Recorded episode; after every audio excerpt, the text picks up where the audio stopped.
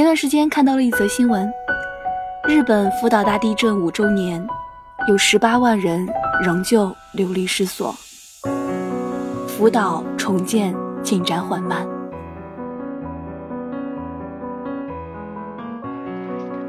时间仿佛倒退到了二零一一年的三月十一日。截至当地时间今天下午三点，日本内阁官房长官野信男昨天证实，当天上午福岛第一核电站四号反应堆死亡。地震发生已经整整四天了。根据日本广播协会的报道，截至目前已经确认两千一百二十二人丧生。大江西安市二日发生的地震震级由七点一修正为七点三级。那一天，我拔掉了人生中的第一颗智齿。医生是这样说的。智齿是人类长大之后往门牙里从里数的第八颗牙齿，萌出时间最晚。有的人十几岁已经长出，而有的人则是会成人之后二三十岁开始长出，还有的人更晚，他们会等到五十多岁以后疼痛的长出来。一些人智齿长出来的时候并没有察觉，因为不痛；还有一些人会痛到肿了半边脸。我就是后面那种。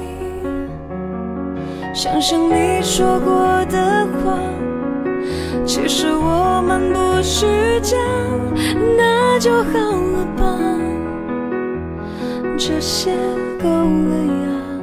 文字悸动心灵，声音传递梦想。听众朋友们，大家好，您现在正在收听的是月光浮云网络电台，我是主播佳丽。今天为您带来的是编辑月月带来的原创策划《智齿》。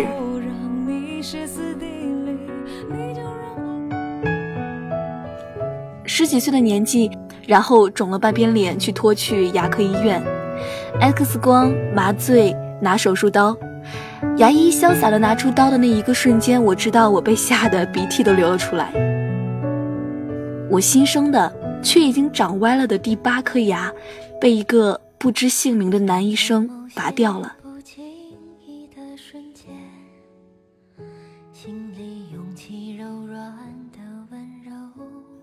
那一天，二零一一年三月十一号，病房里的大屁股电视播报着新闻：日本东太平洋发生八点九级地震，东京有强烈震感，北京小部分区域有震感，对中国大陆不会有明显影响。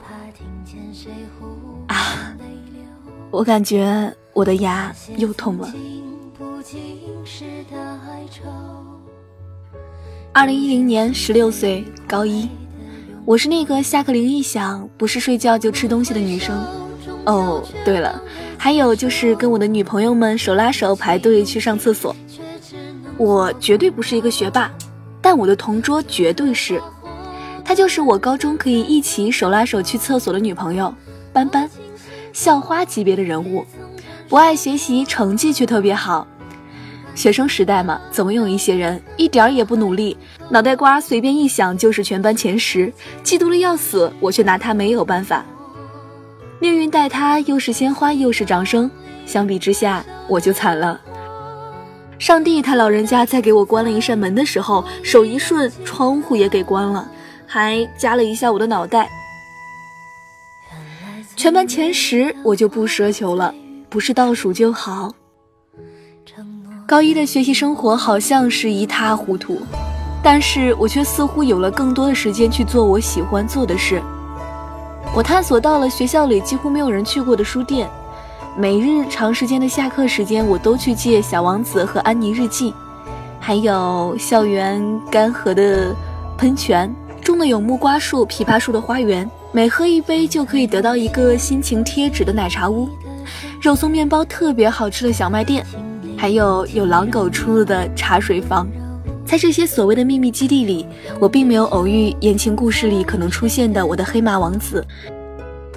所陪伴的只有日复一日的我的考卷。数学不好，综合不好，唯一看得起我的就是我的语文李老师。我喜欢他让我们在每日交的读书笔记，我会在上面抄上许多我看到的文字，会画上我喜欢的插画，也会写许多我当时觉得特别温暖的诗。大概是李老师发现了我不为人知的才华，在学校朗诵比赛中，他推荐了我。当然也不只是我，朗诵的小组里还有班班，还有另外的两个男生。杨是一个特别阳光的大男孩，气质迷人；柯蒂却是一个逗逼，有着一头自来卷儿，硬生生的卷发把他的刘海支撑的像窗户外面的雨搭。当时还不流行“逗逼”这个词儿，但我现在只想到了这个。在我年少的那段日子里，带给了我许多的欢笑。杨的帅气曾一度让我这个自认为有着文艺范的女生心动不已，但仅限于心动。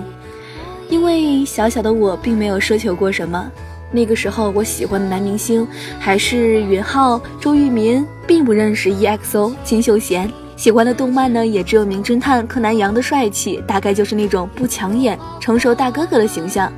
笑起来的时候呢，又像个孩子，眼睛弯成一条线。朗诵练习的日子里，我们四个天天腻歪在一起，晚上到校园路灯底下大声练习。昏黄的灯下，我们学着怎样才能够在舞台上更勇敢；而白天的时候呢，我们大摇大摆的逃课，找书店楼上的化学实验室练习朗诵。大部分的时间，我们还是忽略了比赛，嘻嘻哈哈的玩儿。柯蒂带我们去到一个没有人去过的实验室里探险，结果误闯进入了机房，被教导主任抓了个正着。李老师的求情还是免不了惩罚，罚扫了整个实验室的楼道。即使这样，我们还总是在一起。放学之后呢，一起去十字路口吃馄饨，去最近的公园里面喝饮料、吃快餐，在奶茶店里的墙面上贴满了我们的心情贴纸和愿望。一场比赛将四个十六七岁的少年绑在了一起。年少的我们，像在这些危机重重的高中世界里，共同拥有了一个可以活命的呼吸机。我们彼此以为支撑，摇摇晃晃，坚定不移地走过了一整个夏天。有一天，我们一起去了教学楼的天台，拿着大号的 MP3，放着朗诵诗文的背景音乐，然后练习着各自的台词。后来音乐停止，自动播放到下一首。这是一首飞儿乐队的《我们的爱》。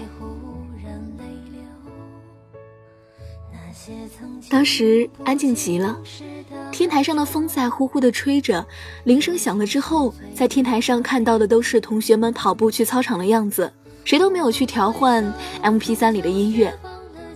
斑斑问杨：“听老李说过完年你要转去二高？”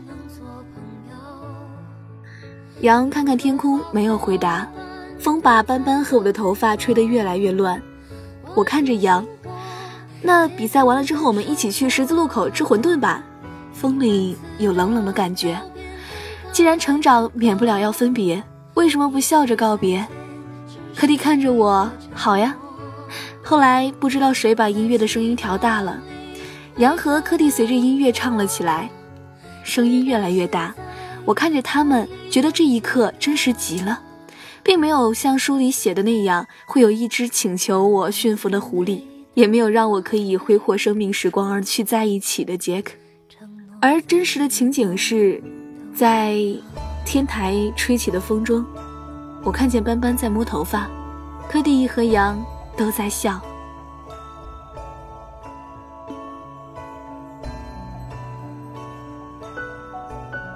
二零一一年，日本的大地震波及了福岛核电站。核电站发生了核泄漏，日本当局建议核电站附近的居民迅速的撤离，撤离过程中不吃喝任何东西，不将皮肤暴露在外。同年，我的第八颗牙撤离了我的口腔，羊也撤离了我的生命。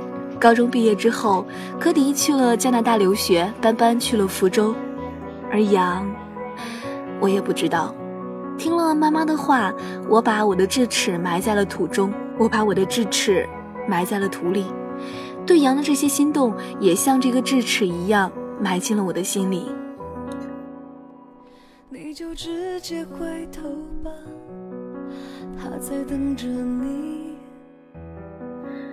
五年以前的回忆像碎片一样，我并没有像自由作家写的那样经历了怎样怎样纯洁的爱情故事，我也没有特别励志的过往讲给你听，像个平凡的女生，完成了学业和我。与可以和我一起上厕所的女朋友一起参加了工作。那一年，我遇到了这个人，真的很像是我的智齿，在我的肉里开始萌芽长出，但是我却不能碰它，一碰就会痛。我不能与他共生，因为他始终是不应该属于我的，时机不对，地点不对，所以不得不通过 X 光确定他的位置，深入战略基地，一举铲除。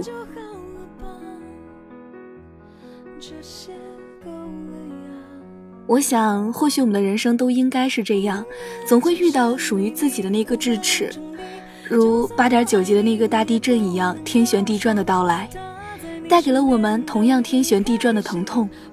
疼痛会影响心情，影响友情、爱情，同时出现时我们明智的判断力。当然，生活也需要牙医潇洒的挥出铲除智齿的手术刀。你可以拥有与他的记忆，但他终究是不会再让你疼了。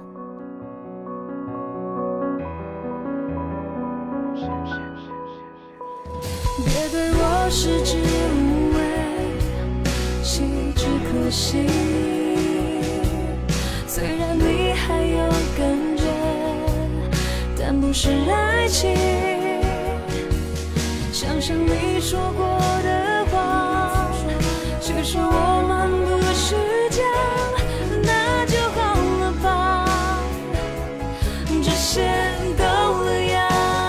好了，今天的节目就到这里啦。如果你也喜欢佳丽的节目，可以关注佳丽的公众微信 “ng 佳丽”，收听佳丽的更多节目。如果你也喜欢电台，可以关注电台，随时随地的收听更多的电台节目，或者是通过关注新浪微博“月光浮语网络电台”，以及添加公众微信“城里月光”与我们取得联系哦。如果你有好的稿件想要推荐给佳丽的话，可以关注佳丽的新浪微博 LTE 王佳丽与我取得联系哦。好了，今天的节目就到这里啦，我们下期节目再见吧。